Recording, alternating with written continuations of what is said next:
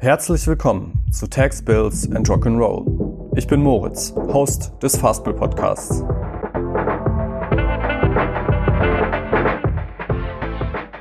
Für die dritte Folge habe ich Lara Hämmerle in Berlin angerufen. Lara hat mit nur 26 Jahren Wantig mitgegründet. Die machen Altersvorsorge einfach und flexibel. Warum das längst überfällig war und was es konkret bedeutet, erklärt Lara im Podcast. Außerdem reden wir über Frauen als Gründerinnen und warum es eine Frauenquote geben sollte, über Growth Hacking und warum es bei einer guten Unternehmenskultur nicht in erster Linie um Goodies geht. Wantig ist außerdem, genau wie Fastbill, Sponsor der Freelines, unserem Partner für diese Folge. Die Freelines ist ein Verein, der Selbstständige dabei unterstützt, mit ihrer eigenen Idee durchzustarten und ein selbstbestimmtes Leben zu führen. Du bist nicht mehr allein mit deinen täglichen Herausforderungen und bekommst Unterstützung von erfahrenen Selbstständigen, Rat von Experten, Networking und exklusive Goodies. Auf freelines.org erfährst du mehr über den Verein. Und jetzt viel Spaß mit der dritten Episode von Tax Bills and Rock'n'Roll.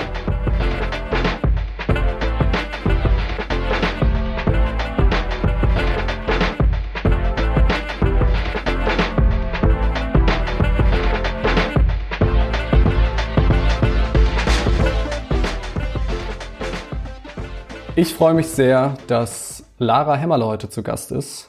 Lara ist Mitgründerin von Vantig. Lara ist 27. Lara kommt aus Österreich. Lara, du hast vor deiner Zeit bei Vantig, bevor du das Unternehmen mitgegründet hast, warst du an der Growth Tribe Academy in Amsterdam. Wie bist du da hingekommen? Was hast du da gemacht? Erzähl doch mal ein bisschen was über dich. Hallo, moin. Ja, moin, weil ich auch eine Zeit lang in Hamburg äh, gelebt habe. Äh, vielen Dank, dass ich mit dabei sein darf. Äh, ich freue mich.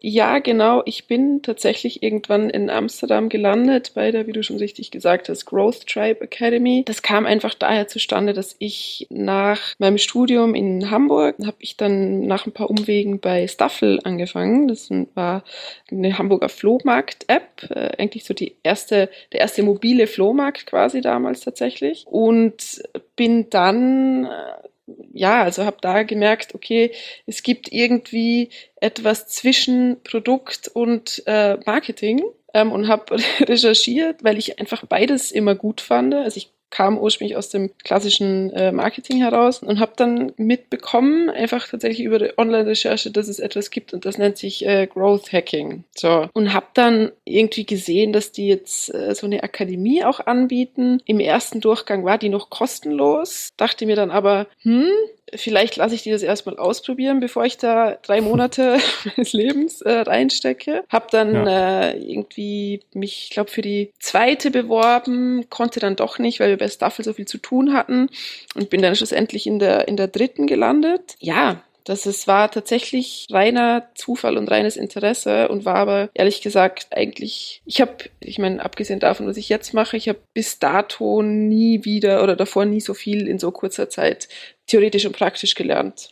Cool, das heißt, du hast vorher irgendwie ganz klassisch Online-Marketing studiert? Ja, ich habe äh, Medien- und Kommunikationsmanagement studiert mhm. ähm, und habe mir da halt dann im dritten Semester die Schwerpunkte ähm, Online-Management und Wirtschaftspsychologie so rausgesucht. Würdest, würdest du sagen, dass, dass deine Zeit an der ähm, Growth Tribe Academy, also war das so ein bisschen der Startschuss, dass du gesagt hast, du willst auch was Eigenes machen oder war das, steckte das vorher schon in dir drin? Hm. Ich hatte das irgendwie schon immer muss ich sagen, vielleicht, ja, ich meine, in meiner Familie sind recht viele Unternehmer. Also mein Vater ist einer, mein Großvater war einer, von meinen Onkeln sind auch, also ich habe irgendwie sieben ähm, Onkel und Tanten väterlicherseits, von denen sind auch äh, vier selbstständig.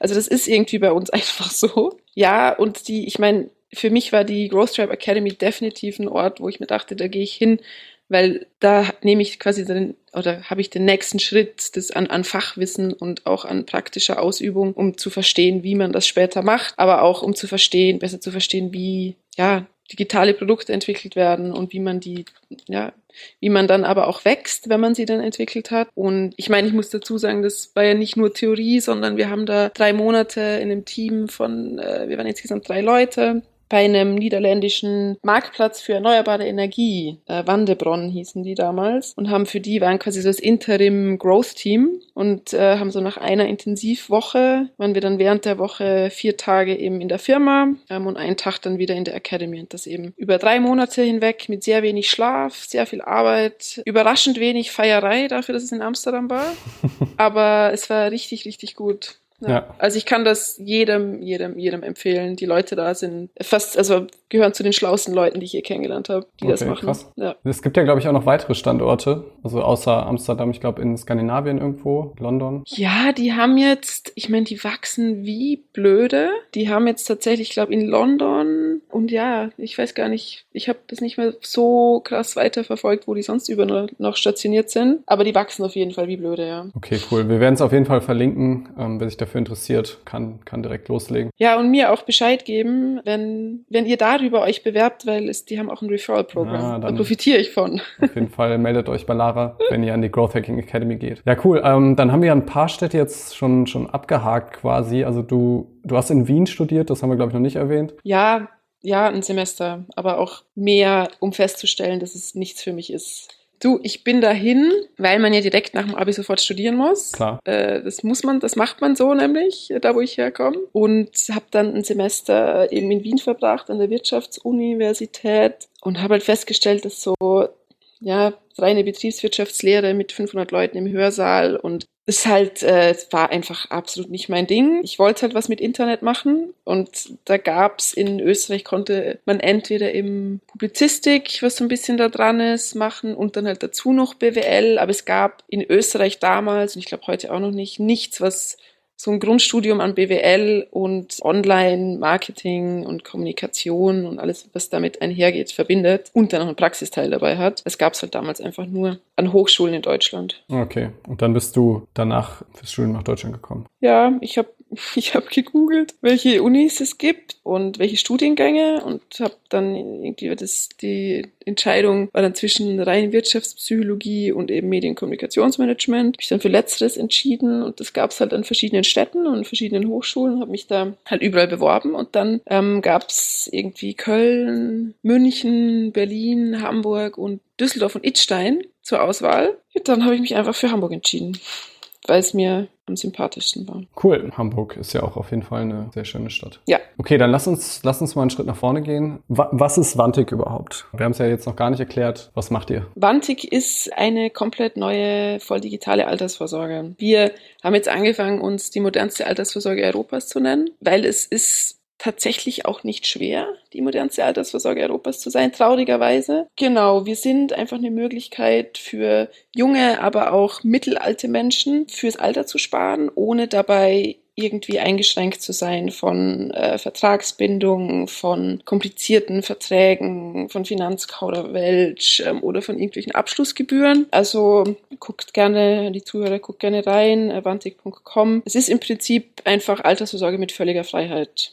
So, äh, wenn man denn so will. Im Hintergrund kombinieren wir tatsächlich das Beste aus zwei Welten. Momentan, also wenn man so durch Deutschland läuft, und das ist auch etwas, was ich lernen musste, weil ich eben nicht in Deutschland aufgewachsen bin, wenn man durch Deutschland läuft und man spricht mit Leuten über Altersvorsorge, dann ist das Erste, was dir dazu einfällt, also erstens mal, wollen sie nicht mit dir darüber sprechen, weil sie es so schrecklich finden. Ja. Und das Zweite ist Versicherung. Ja. So. Und diese Versicherungen, die kommen aber alle mit hohen Kosten und mit null Flexibilität in den meisten Fällen. Ja, und mit einer Bibel an Papierkram, mit der man sich auch noch umschlagen muss. Genau, die passen einfach, absolut, die passen nicht mehr da rein, wie die Welt heute funktioniert und wie wir halt auch leben wollen und leben. Und da haben wir gesagt, okay, was ist denn das Gute an einer Versicherung? Und das Gute an einer Versicherung ist, dass sie sicher ist. Ja, das heißt, dass egal was los ist, ähm, ich krieg da ich stehe am Ende nicht mit Null da, ja, sondern ich stehe mindestens damit da, was ich da reingepackt habe. Und dann haben wir gedacht, okay, der ganze andere Mist ist aber schlecht. ähm, und haben gesagt, okay, wenn wir das jetzt irgendwie kombinieren mit einem coolen Vorsparplan am Ende des Tages, wo mein Geld sich vermehrt, ich eine, anständige Rendite kriege, in unserem Fall sind das drei Prozent nach Kosten und halt die Flexibilität behalte. Wie kombinieren wir das beides? Und dann haben wir festgestellt, die einzige Möglichkeit, das zu tun, ist, indem wir eben einen Fonds anbieten, wo Leute ihr Geld investieren können und zum anderen eben eine andere Form der Absicherung entwickeln. Und das ist in unserem Fall eine gemeinschaftsbasierte Form. Das heißt, bei Vantig gibt es den sogenannten Vantig-Sicherheitspuffer.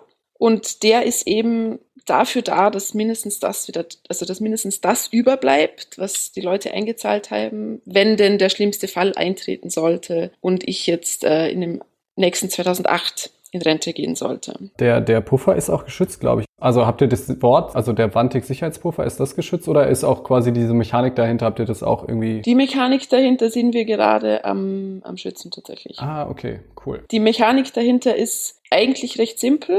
Also dieser Puffer befindet sich äh, das, äh, abseits von Vantik. Das ist natürlich auch äh, recht streng reguliert. Wie das funktioniert, ist, dass jeder verzichtet auf einen kleinen Teil von der Rendite. Okay. Das sind bis maximal 0,7 Prozent.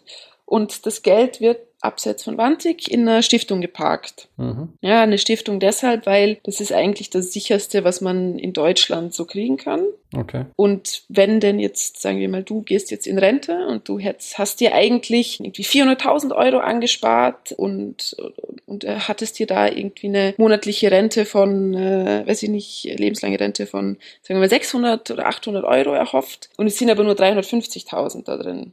So, und eigentlich sollten es 400.000 400 drin sein. Dann springt eben genau dieser Puffer ein, weil die Stiftung weiß, okay, Kunde X sollte eigentlich so viel Geld drin haben, hat aber nur so viel drin. Mhm. Wir füllen das Delta. Im Prinzip funktioniert der Sicherheitspuffer dann ja ein wenig so ähnlich, wie das die, wie das die Rente aktuell tut, könnte man sagen. Also nicht, nicht ganz genau, aber so ein bisschen halt auch Generationenvertrag, aber eher im Sinne von, wir sparen alle zusammen, weil wir wollen alle zusammen irgendwie in Würde altern, ohne irgendwie Armut erleben zu müssen. Aber nicht so, okay, die Leute, die, die jetzt in Rente gehen, die werden von den Leuten, die jetzt arbeiten, bezahlt, sondern es ist einfach genau. ein, ein, Topf quasi, wo jeder genau. permanent reinzahlt, weil er halt genau. weiß, okay, es könnte mich treffen, es könnte halt die anderen treffen. Das ist genau der Fall. Also das, wir haben einfach festgestellt, es macht keinen Sinn, wenn sich jeder selbst absichert. Ja, wenn jeder sich selbst so einen Puffer zur Seite packen müsste, dann müsstest du da irgendwie bis zu 20 äh, bis 30 Prozent von dem, was du eigentlich ansparst, einfach nur zur Sicherheit hinlegen und es trifft ja nie alle. Die Wahrscheinlichkeit, dass das passiert, ist einfach ausreichend abgedeckt, wenn man es eben gemeinsam, gemeinsam macht. Es ließe sich ja auch gar nicht dadurch abdecken, dass jeder das irgendwie für sich selber macht. Genau. Bei dem, bei dem einen funktioniert es halt, bei dem anderen nicht. Man hat da, also das Risiko ist ja ungleich höher auf jeden Fall. Genau. Eine weitere Sache, die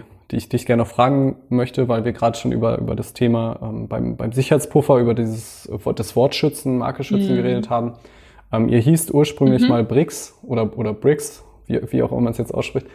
Warum heißt ihr jetzt Vantik und, und warum hat das mit dem anderen Namen nicht gepasst? Das hat äh, zwei simple Gründe. Der eine ist wichtiger als der andere.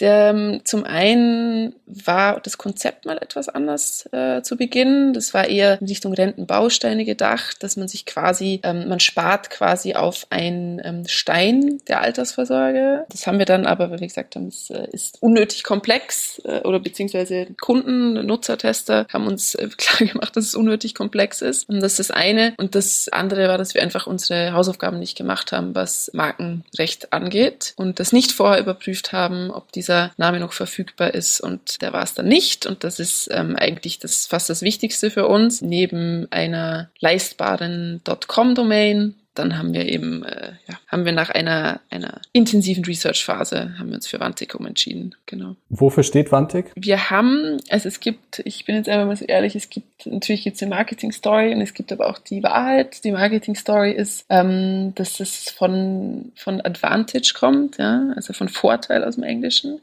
ein zusammengeschustertes Wort und die Wahrheit ist, dass ähm, es ist extrem suchmaschinenoptimierungsfreundlich. Es äh, die .com hat nicht arg viel gekostet. Ähm, es gibt's noch nicht. Es hat weder negativ, also weder super negative Erinnerungen für die meisten Leute oder extrem positive. Es ist ähm, ja und es klingt doch einfach gut.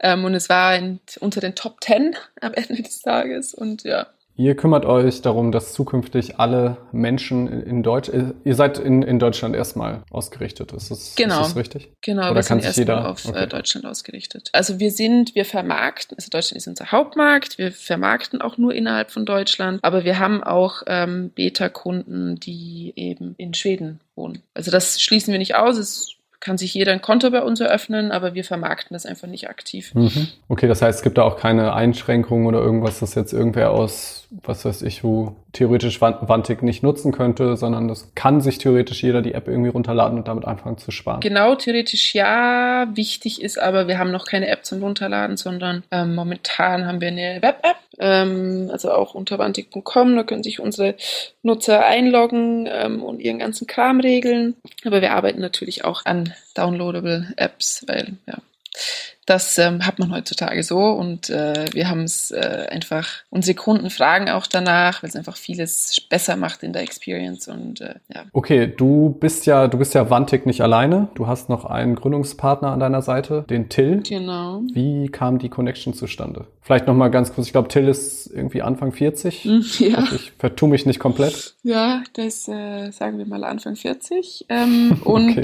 Nee, der ist, ja, der ist um den Dreh rum alt. Also definitiv sehr komplementär zu mir. Mhm. Der Till kommt aus der Unternehmensberatung, war irgendwie jahrelang erst bei UBS und dann äh, bei BCG und da dann irgendwann auch Partner und hat da das Retail Banking für Asien und Europa geleitet. Und ja, also das ist völlig was anderes als ich und ich äh, hätte ihn vermutlich auch nie, nie, niemals kennengelernt, wenn ich nicht einen Bekannten gehabt hätte, der bei einer Unternehmensberatung gearbeitet hat und der mich angerufen hat, ähm, also der war der ITler, der hat mich angerufen und meinte, Lara, du musst dich mit jemandem treffen, der gründet gerade was, das ist der Wahnsinn, das hat die Möglichkeit oder das Potenzial, die Altersvorsorge in Deutschland komplett umzukrempeln, der sucht äh, Mitgründer, der möchte nicht viele Mitgründer haben, der möchte idealerweise jemanden haben, der Produkt und Marketing so ein bisschen in einem abdeckt, sprich doch mal mit dem. So, naja, und dann habe ich erst gelacht, weil ich es irgendwie völlig absurd fand, dass ich die vorher halt äh, sich mit Kleinanzeigen, Apps und irgendwie ähm,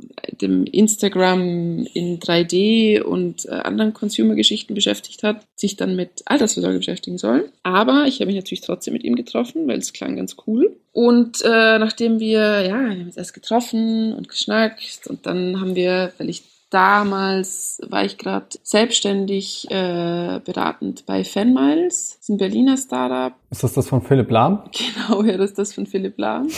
ja, geil, dass du das kennst. Ja, das ist das von Philipp Lahm. Und war da eben und ähm, war halt auch dementsprechend okay flexibel, was äh, irgendwie die Tage zu reduzieren anbelangt. Man muss auch sagen, ich meine, die Fanmals Jungs, es sind tatsächlich nur Jungs, Fanmals Jungs waren super, super offen und hilfreich und obwohl wir eigentlich gerne einfach weiter miteinander gearbeitet ähm, hätten, waren die so völlig so, ja, Lara, das, wenn du das willst, musst du das machen jetzt klar. Und ja, habe dann halt angefangen mit Till zusammenzuarbeiten, so auf Probe erstmal äh, für drei Monate, weil A, musste ich halt ne, das Problem verstehen, was tatsächlich da ist, ja. Markt kennenlernen, mit Leuten sprechen, ähm, so ein bisschen das nachholen, was er schon gemacht hat und wir müssen halt auch gucken, ja, können wir überhaupt zusammenarbeiten, denken wir, also es ist halt ziemliches, ähm, keine kurzfristige Entscheidung, die man da trifft. Mhm, ja. ja, und dann haben wir uns halt irgendwann nach drei, vier Monaten entschieden, dass wir das zusammen machen wollen. Und vor ziemlich genau einem Jahr habe ich dann auch einen Vertrag unterschrieben und wir sind zum, sind quasi zum Gründerteam geworden. Das heißt, ihr beide seid das Gründerteam? Genau. Ähm, wie viele Leute beschäftigt ihr jetzt mittlerweile insgesamt? Wir sind insgesamt acht. Also ist noch überschaubar. Voll, naja. Mit 27 oder ne, wenn ihr das irgendwie vor einem, vor einem Jahr, dann irgendwie mit 26, da hattest du ja noch nicht irgendwie unbedingt so viele Berührungspunkte mit Altersvorsorge, so klassischerweise. ähm, war, da, war das bei dir schon irgendwie ein Thema? Also war dir das Problem, dass es das gibt, dass es existiert, schon in der Form bewusst? Ähm, und hast du irgendwie selber schon gedacht, ja, ich muss irgendwie mal was machen, aber... Mhm. Also mein Hauptberührungspunkt war oder ist äh, mein, mein, meine Eltern einfach oder sind meine Eltern, weil die halt natürlich Eltern, du musst was zur Seite packen für später und das ist wichtig. Das ist mal das eine, aber zum anderen, ich meine, in Österreich ist das Problem der Altersarmut nicht so riesengroß. Ja, das ist nicht so krass thematisiert jeden Tag in der Presse, wie das hier ist, weil in Österreich ist die ähm, staatliche Rente viel höher. Also hier ist sie bei 48 Prozent gerade, äh, so Pi mal Daumen vom letzten Nettoeinkommen. Und in Österreich sind das äh, knappe 70. Okay, krass. Ja, ich hoffe, ich sage jetzt nichts Falsches. Auf jeden Fall definitiv viel höher. Deswegen ist das da nicht so ein Wahnsinnsthema oder nicht so ein großes Thema. Aber in Deutschland, klar, also das ist, da kommt man nicht drumherum, das zu hören, das mitzubekommen, weil es einfach überall ständig laut diskutiert wird. Aber ich muss ganz ehrlich gestehen, dass ich bis auf ein Gespräch mit meiner Bankfrau, ähm, die mich halt ähm, mal hingesetzt hat mit, ich glaube mit 26 geht bei denen so ein Alarm los. Mhm. Um mal mit mir darüber zu sprechen, habe ich mich absolut nicht damit beschäftigt, bevor ich äh, für Wantik angefangen habe zu recherchieren. Okay. Und war dann halt völlig fertig, weil ich mitbekommen habe oder festgestellt habe, was das für, was das für ein, ein Graus ist einfach und womit man da konfrontiert ist und äh, was man da alles findet. Ja, schlimm eigentlich. Ja, also ich habe das auch jetzt irgendwie, ähm, bei, bei, mir ist das Thema gerade auch aktuell, mhm. weil ich, also ich bin 26, das ist ja dann schon irgendwie ein Alter, wo, also bei mir ist es auch von zu Hause halt, dass mein, meine Eltern, mein Vater ist halt auch, äh, ist Banker und der versucht es halt schon anzutreiben und ich bin immer so, nee, mhm. ja, mach das mal, aber ich will das nicht. Und ich warte deswegen auch schon äh, sehnsüchtig auf meinen Beta-Zugang, um äh, das irgendwie mal vom Tisch zu kriegen. Also, Thema, Thema Altersvorsorge. Ähm, wenn man wenn man Angestellter ist, ich meine mittlerweile, man hört trotzdem an allen Ecken irgendwie private Altersvorsorge. Du hast es gerade schon gesagt, 48 Prozent ist ungefähr das Rentenniveau in Deutschland aktuell. Man muss halt sich irgendwie drum kümmern, wenn man halt nicht wirklich ernsthaft von Altersarmut bedroht werden möchte. Für Angestellte ist das Problem ja trotzdem vielleicht nicht so real, weil ich zahle halt in die Rentenversicherung ein, ich kriege dann halt auch Rente zurück. Für, für Selbstständige ist es ja ein bisschen anders. Und jetzt ist es ja so, dass die Altersvorsorge für Selbstständige zur Pflicht werden soll in Deutschland. Was, was hältst du denn von dem Thema? Also kennst dich ja ganz gut mit dem Problem aus, hm. Altersvorsorge, Altersarmut. Ja, das ist, das sagst du schon richtig, das ist für Selbstständige nochmal ein größeres Problem, als es das für, für Angestellte ist, weil die eben zumindest die Grundlage haben. Ja, jetzt, jetzt muss man sagen, in den meisten Fällen sind Selbstständige nicht das Leben lang selbstständig, sondern haben mal eine Zeit lang eingezahlt in die gesetzliche die sollten gucken, das ist immer ein Tipp, den ich gerne weiter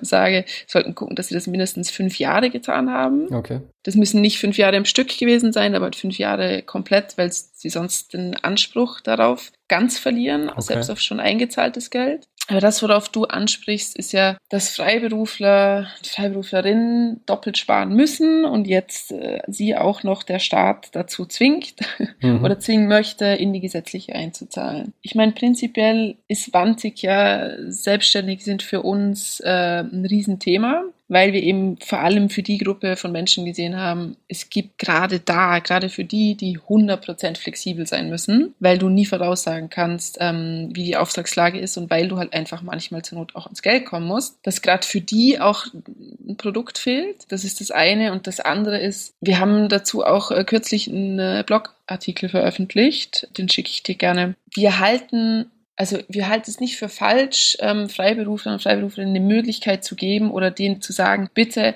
ihr müsst in irgendein Produkt sparen. Mhm. Wir halten es aber für falsch, dass sie zu etwas zu zwingen, was einfach nicht, ähm, ja, was lebensfremd ist für deren Lebensumstände. Ja. So, das ist, das äh, halten wir für, für recht schwierig. Wenn jetzt eine Regierung sagt, hey, bitte, ihr müsst uns nachweisen, dass ihr in irgendetwas reinspart ab einem gewissen Alter, ob das jetzt eine Rürup ist oder ob das ähm, eine, ob das äh, ein Investmentprodukt ist, ein Vorsparplan oder ob das wantig ist, sei dahingestellt, aber es muss den Leuten halt äh, der Freiraum äh, gelassen werden. Ja. Ich glaube, es gibt sogar die Möglichkeit, ich bin, habe da jetzt nicht noch tiefer so, mhm. also nicht so tief noch recherchiert. Ich glaube, man kann sogar, ich weiß nicht, ob Riester anerkannt wird oder vielleicht war es sogar Rürup. Ja. Muss ich nochmal muss ich nochmal raussuchen. Genau, das, da war die, die Idee, das war eingeschränkt auf jeden Fall. Der, ähm, der Punkt, den die da machen, ist, dass sie sagen, es muss ein Produkt sein, was äh, eine garantierte Rente von irgendeiner Summe jemandem gibt. Und da schränkst du halt ziemlich schnell auf reine Versicherungsprodukte ein. Okay, das heißt, weil, weil das wäre jetzt noch meine Frage, ob Ventig da im Prinzip dann auch in, in Frage kommen würde. Vantig ist, es funktioniert im Prinzip wie eine Versicherung, aber wir sind keine Garantieversicherung. Ja? Also also wir sind keine Garantie. Das ist mathematisch gesehen ist es genau dieselbe Wahrscheinlichkeit wie jede andere Versicherung. Nur, dass eben bei uns der Fall ist, äh, dass wenn, wenn dieser Puffer leer ist, dann ist er leer. Ja? Die Wahrscheinlichkeit, dass das passiert, ist gleich null.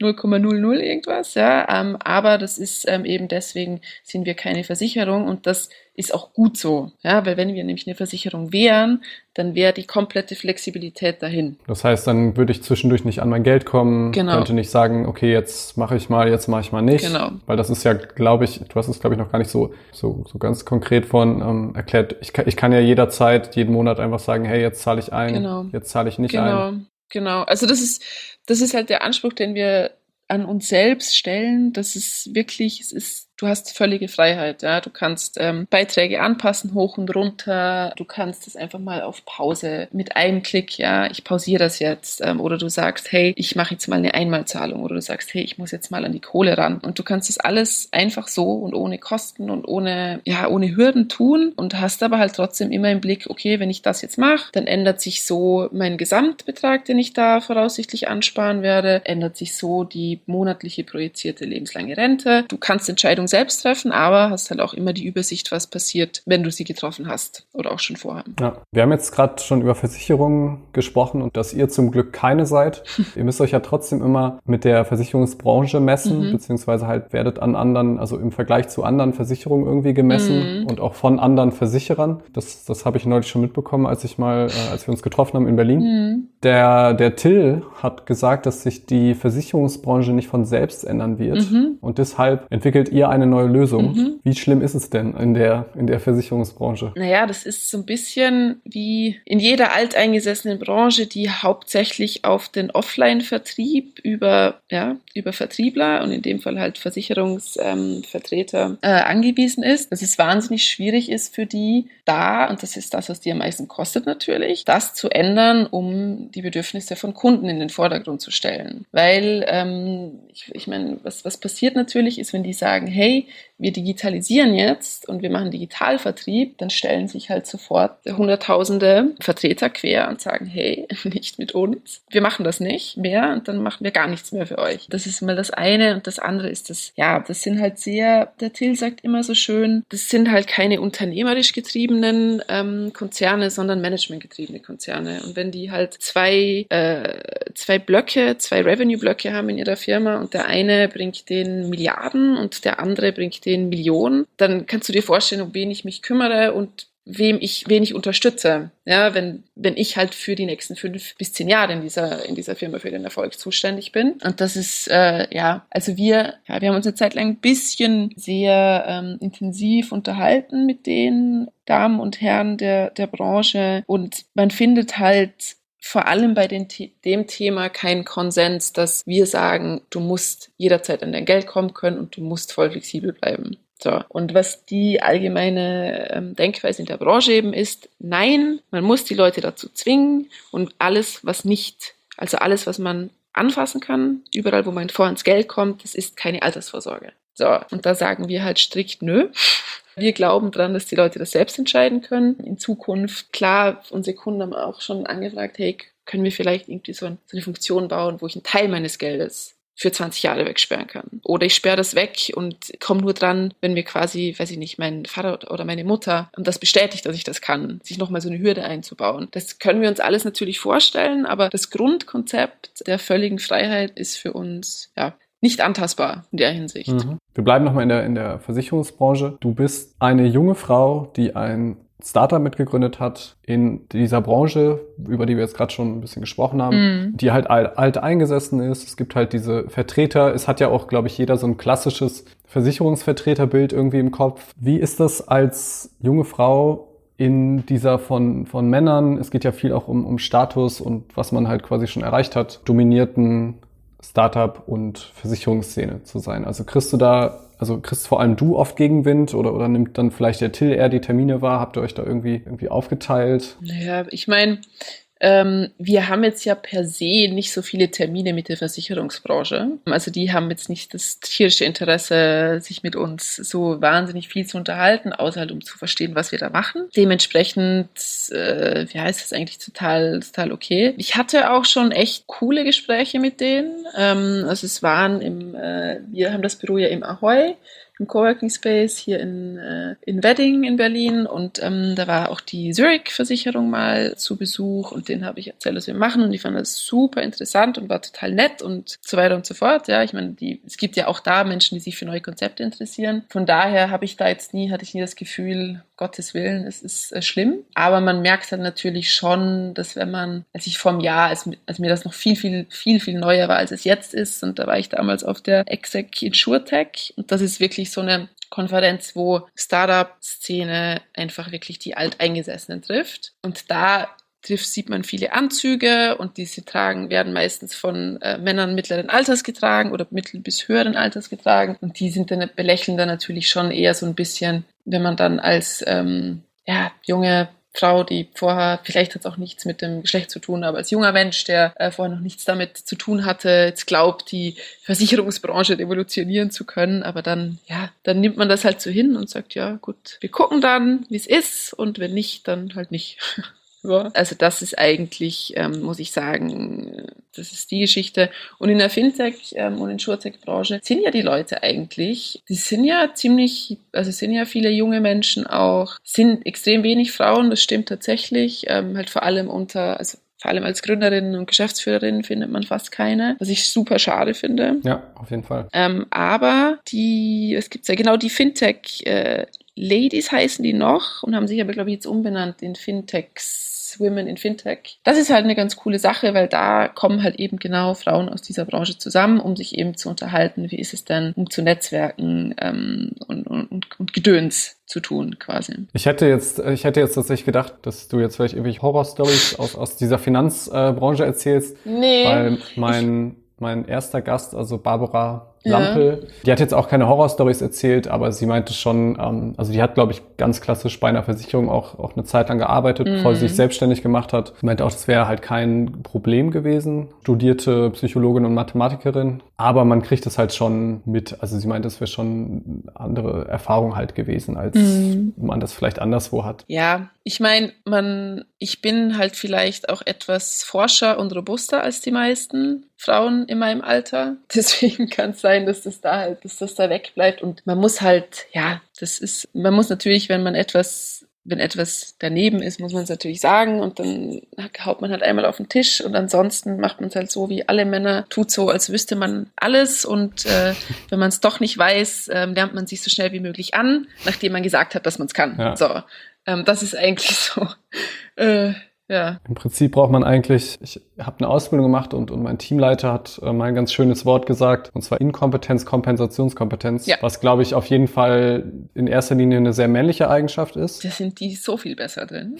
Das ist krass. Das ja. ist, ja, klar, das ist. Ähm ich habe dann aber auch, also ich habe da nie vorher bewusst drüber nachgedacht, habe dann aber auch festgestellt, nachdem er dieses Wort genannt hat, dass es tatsächlich eine hilfreiche Eigenschaft sein kann, mhm. solange man dabei halt irgendwie fair bleibt und jetzt nicht anfängt, Leute irgendwie grundlos anzulügen und zu betrügen. Klar. Aber es hilft halt schon in, in Situationen einfach, um ruhiger zu bleiben. Ich würde das halt eher als das, was du gerade meintest, so ein bisschen Robustheit oder sowas. Ähm, das ist ja auf jeden Fall eine sehr, sehr gute Eigenschaft, vor allem wenn man im Startup, was weiß ich, Bereich arbeitet, wo man halt wenig, wenig Schlaf, ja, viel absolut. zu tun unterwegs und absolut. so weiter und so fort. Ja, ich meine, ich werde natürlich echt überdurchschnittlich häufig natürlich genau nach diesem Thema gefragt, weil ich halt eine Frau bin und weil ich jung bin und weil ich in der Finanzbranche bin. Aber am Ende ist es echt, ähm, ich werde auch immer gefragt, was warum Frauen weniger in Führungspositionen kommen als Männer. Und man muss das natürlich auch immer relativ sehen. Ich meine, ich bin jetzt hier Gründerin und Geschäftsführerin von so einer Acht-Mann-Butze, Acht-Mann- und Frau-Butze. Das ist, ist ja nichts, ja, eigentlich. Aber trotzdem ist der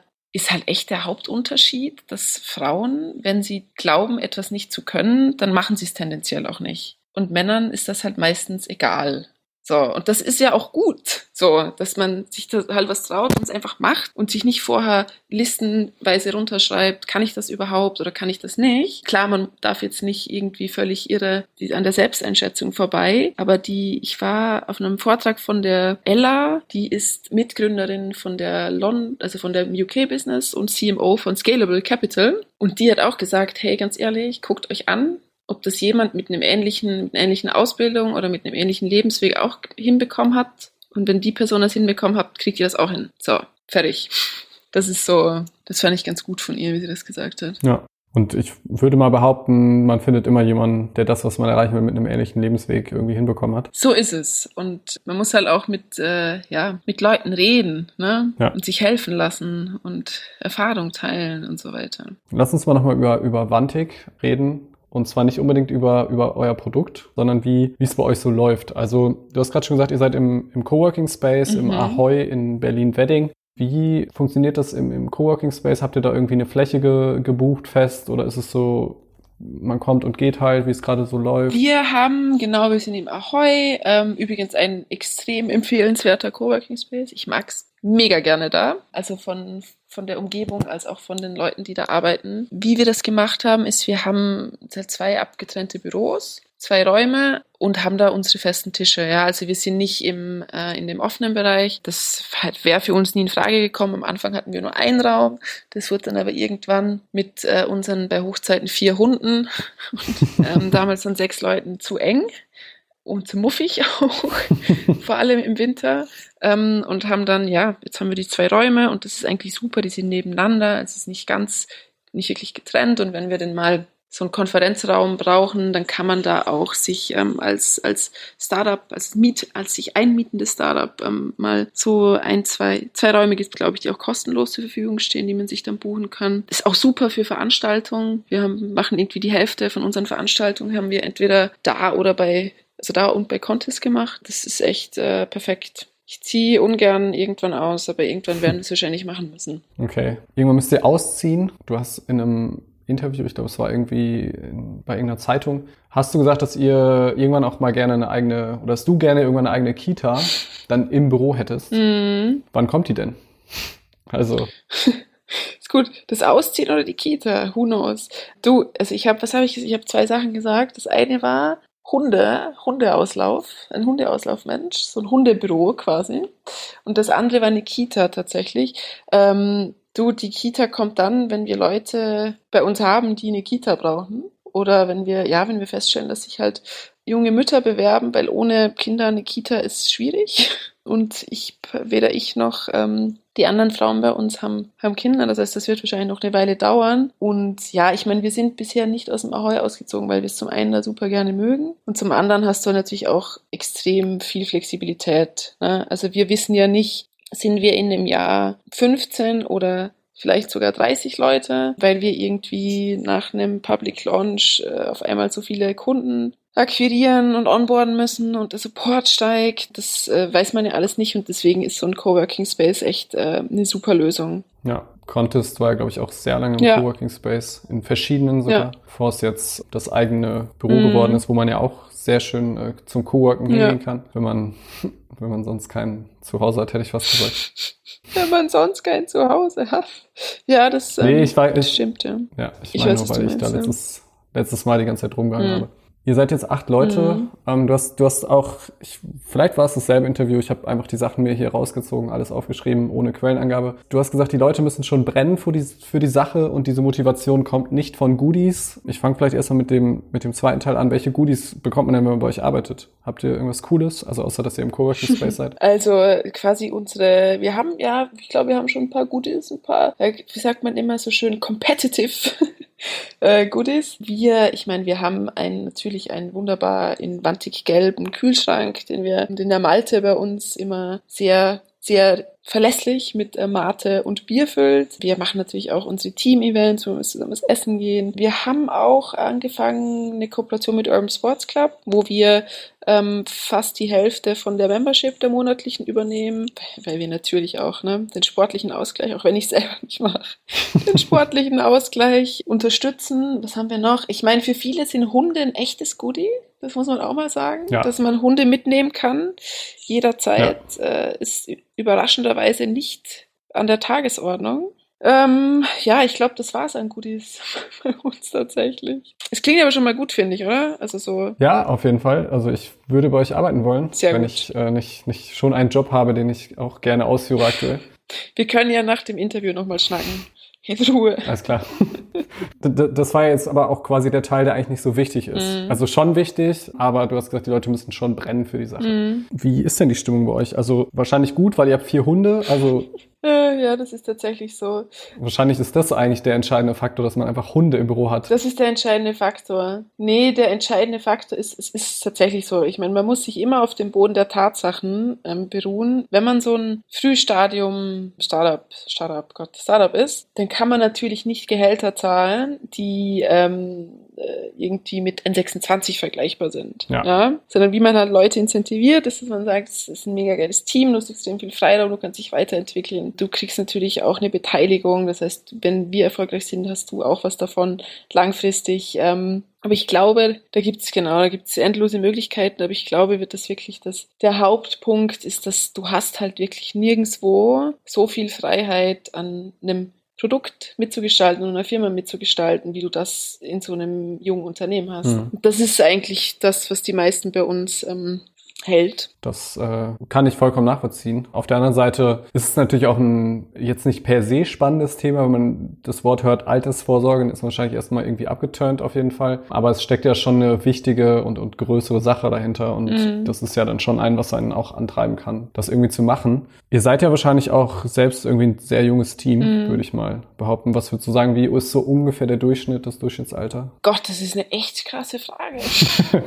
Ich habe keine Ahnung. Nee, wir sind äh, tatsächlich. Till ist definitiv der Älteste. Mit seinen Anfang Er 40. wird mich töten. Er wird mich töten, er das hört. Und ansonsten wären wir wahrscheinlich irgendwie bei 27. Äh, ach, nee, wahrscheinlich liegen wir bei 28. Sowas. Ja. Ich kann mir das mal. Warte, ich rechne mir das direkt hier aus. Ich bin gleich fertig. Alles gut. So, zwei, vier, sechs. Gottes Willen. Zwei, vier, sechs, wer ist denn so jung bei euch? Nee, ich zähle, wie viele Mitarbeiter. Ähm, wen habe ich? Soll ich die Hunde auch mit reinnehmen? Das wäre seltsam, ne? Nee, wir machen eine eigene Hundestatistik. Eine eigene Hunde. Ja, sonst ziehen die den, sonst, das, das bringt den Shit halt durcheinander.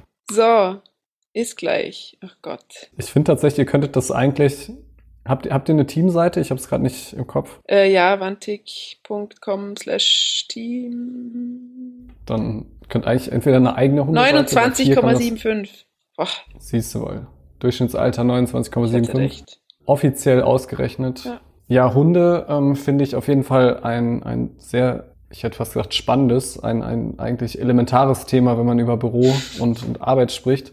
Hunde machen bekanntlich alles besser. Wem gehören die ganzen vier Hunde denn? Also einer ist von dir, das weiß ich. Mhm. Einer ist von mir, zwei sind von äh, Eric, unserem Produktdesigner. Ähm, und der dritte, der Till, äh, der dritte, der vierte dann, der Till, hat auch einen Hund. Ähm, die äh, Speedy, aber die äh, wohnt in Zürich. Also Ach, der okay. Till äh, fliegt immer am äh, Montag und Freitag. Kommt der Freitag, geht Ah, er, okay. ja. Der hat kein, Krass, das heißt, keine Lust auf mich am Wochenende, weißt du? Das ist dann zu viel. okay. Das heißt, der wohnt in Zürich eigentlich ganz offiziell und kommt aber. Genau. Also der hat halt auch vorher, genau, der hat halt auch vorher in, äh, in Zürich gewohnt. Ne? Also der Mhm. ähm, hat aber halt festgestellt, dass Zürich jetzt vielleicht nicht die beste Nicht der Stadt ist, um so ein Startup Ja. hochzuziehen und hat aber seinen Okay. Lebensmittelpunkt genau tatsächlich in Zürich. Okay, cool. Ich meine, es ist jetzt ein bisschen, bisschen unfair, vielleicht über ihn zu reden, wenn er nicht da ist, aber ähm, klappt das denn gut für ihn? Also dieses Hin- und Herpendeln Ja. die ganze Zeit? Ich meine, offensichtlich schon, Also ihr macht der- das ja die ganze Zeit, aber. Der war ja, Till war ja vorher, das ist ja weitaus mehr gereist und der, so, ja, wenn man wenn man äh, Partner bei BCG ist, dann ist man ja prinzipiell während der Woche nicht da. Also die, die Mhm. sind das, äh, der Till und der Raffi, die sind das äh, sehr gewohnt, glaube ich. Die kennen das nicht anders, deswegen ist das, glaube ich, nicht schlimm. Er leidet nicht. Sehr gut, das, ist, das war mir wichtig. Lass uns nochmal über was ganz anderes sprechen. Vor äh, einiger Zeit, ich habe absolut gerade keine zeitliche Einschätzung parat, wann es genau war, hat SafeDroid, der ein oder andere wird es mitbekommen haben, ähm, einen kleinen PR-Stand gemacht und gesagt, hey Leute, ähm, wir haben jetzt ein ICO gemacht, wir haben irgendwie ganz viel Kohle eingesammelt. Wir sind jetzt mal weg. Ähm, ihr könnt uns mal, ciao. Und das kam, ich will jetzt nicht sagen, also es kam sehr, sehr schlecht an bei, bei sehr vielen mhm. Leuten. Ähm, bei einem Großteil der Fintech-Szene, will ich jetzt mal sagen. Es gab auch einen offenen Brief, wo ihr mit Vantik auch Unterzeichner wart. Mhm. Warum fandet ihr das, das so gefährlich, was SafeDroid gemacht hat? Naja, weil es am Ende geht es halt um Geld. Und es ist das Geld von, von Menschen. Und wir, also das ist mein, das, damit stehe ich auf und damit gehe ich ins Bett. Ähm, das Wichtigste ist, das ist ein Vertrauensthema. Ja, und das ist genauso ein Vertrauensthema, wenn das ein langfristiges Ding ist und das eine Altersvorsorge ist, als es auch ein Vertrauensthema ist, wenn es ein, eine automatisierte Spargeschichte ist. Ja, es ist immer noch ein Vertrauensthema, weil du lässt irgendwo Geld und du vertraust darauf, dass es mhm. jemand auch entsprechend verwaltet und keinen Scheiß mitmacht. So, und ja. ähm, dann natürlich einfach zu sagen, okay, tschüss, und auch wenn es ein PR-Stand war, ähm, erstmal, und ich habe keine, ich habe ich habe keine Ahnung, wie sich das auf die Zahlen von SafeTrade ausgewirkt hat.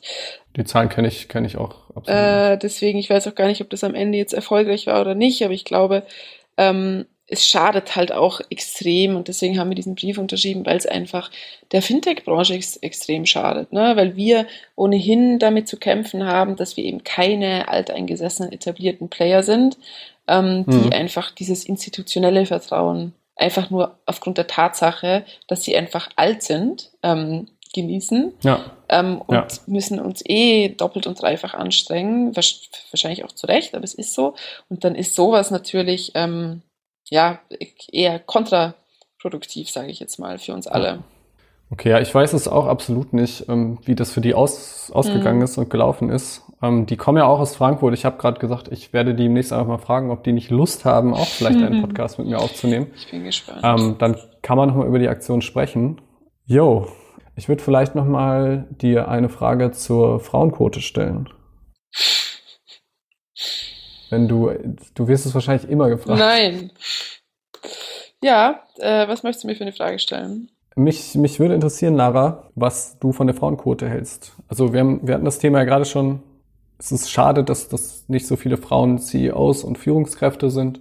Ähm, glaubst du denn, dass eine Quote das Richtige wäre? Oder was wäre vielleicht eine Alternative für eine Quote? Das ist ein großes Fass, was du da jetzt auch machen willst. Ähm, also, ich vergleiche, also ich habe ja, klar, jeder hat eine Meinung, aber eigentlich mhm. ähm, ist, glaube ich, am besten, man vergleicht sich mit Ländern, die das haben und was das da gemacht hat, bevor man mhm. sich irgendwie ethisch und moralisch die Frage stellt, ist das gut oder ist das schlecht. Mhm. So.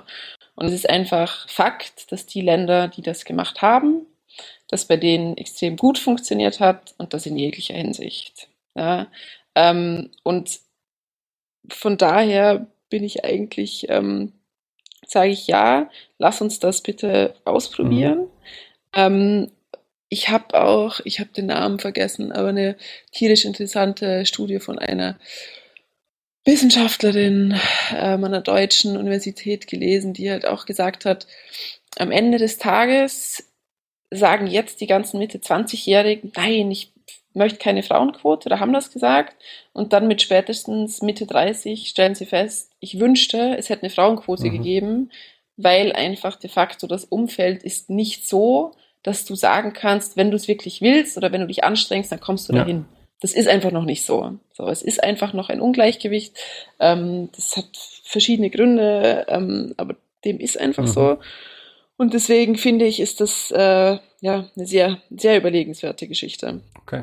Ähm, da fand ich eine sehr, äh, ohne das jetzt herabwürdigen zu wollen, fand ich eine sehr Growth-Hacker-mäßige Antwort. Ähm, guckt euch halt die Zahlen an, dann wisst ihr, ähm, dann wisst ihr halt, wie es ist. Weil, also ja. klar, ne, logisch. Ja, es ist halt so. So Com Competitor Piggybacking nennt sich das. Ähm, guckst mir an, wie es machen, wie machen es andere.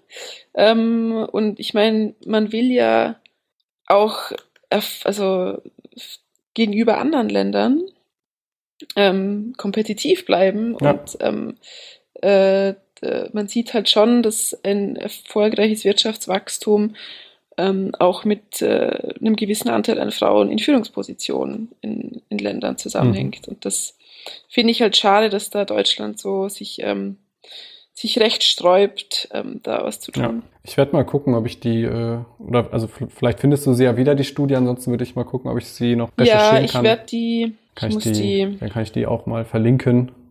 Ich habe die, glaube ich, mal auf Facebook geteilt, deswegen finde ich die Stalk bestimmt. ich einfach dich ein bisschen auf Facebook. Das war das, das ähm, einschneidende Zitat war da, Frauen werden im Heirats, für Frauen ist der Heiratsmarkt rentabler als der Arbeitsmarkt. Okay. Das war so der, das war so die sehr provokante These. Ja. Ähm, und sie ist aber auch richtig. Mhm. So, ähm, und das darf halt nicht sein. Ja. Ähm, deswegen, ich schicke dir die. Sehr gut, cool, danke.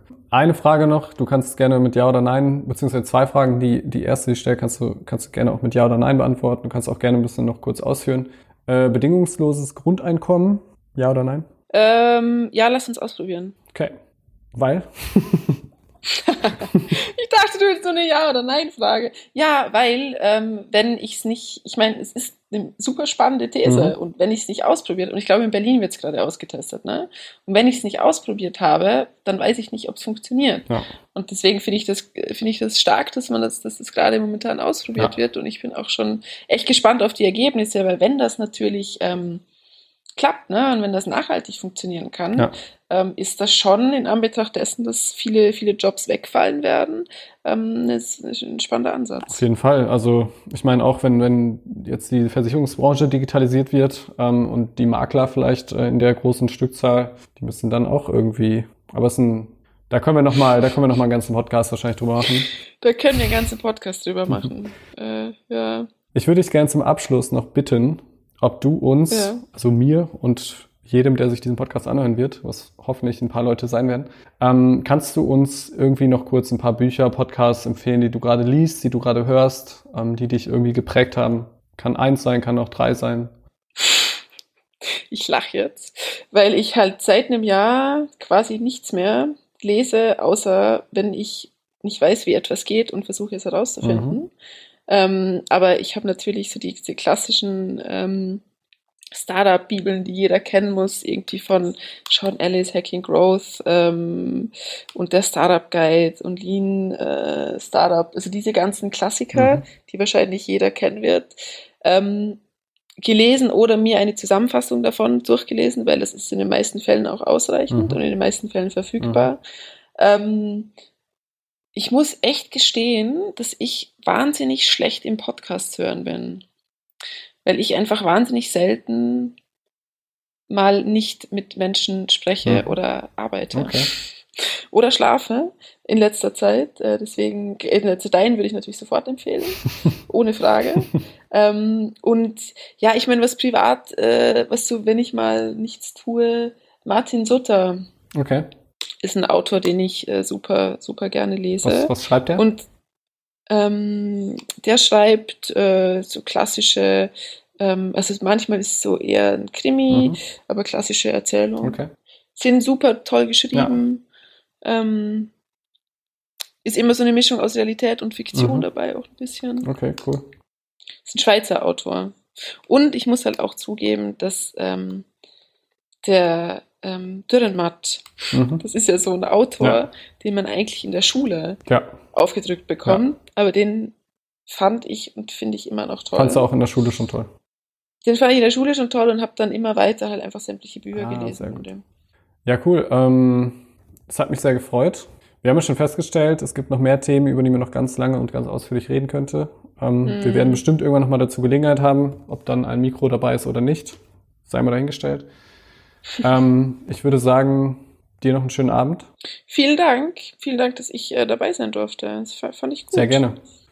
Und ja, ich bin gespannt ähm, auf, auf Wantik und wie es mit der Altersvorsorge weitergeht. Ich hoffe, dass äh, ich dann irgendwie in, lass mich kurz rechnen, 40 Jahren äh, eine E-Mail oder wie auch immer man dann Informationen übermittelt von Wantik bekomme, wo, dann, wo es dann heißt, hey, du bist jetzt bereit für die Rente. Alles klar. Ja, das hoffe ich auch, dass du da mit dabei bist.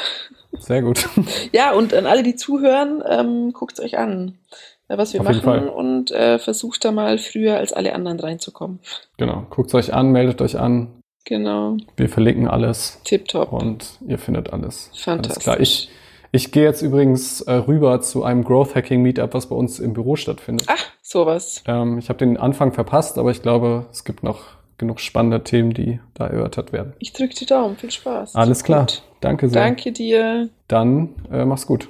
Bis demnächst mal. Bis demnächst. Ciao, ciao. Ciao.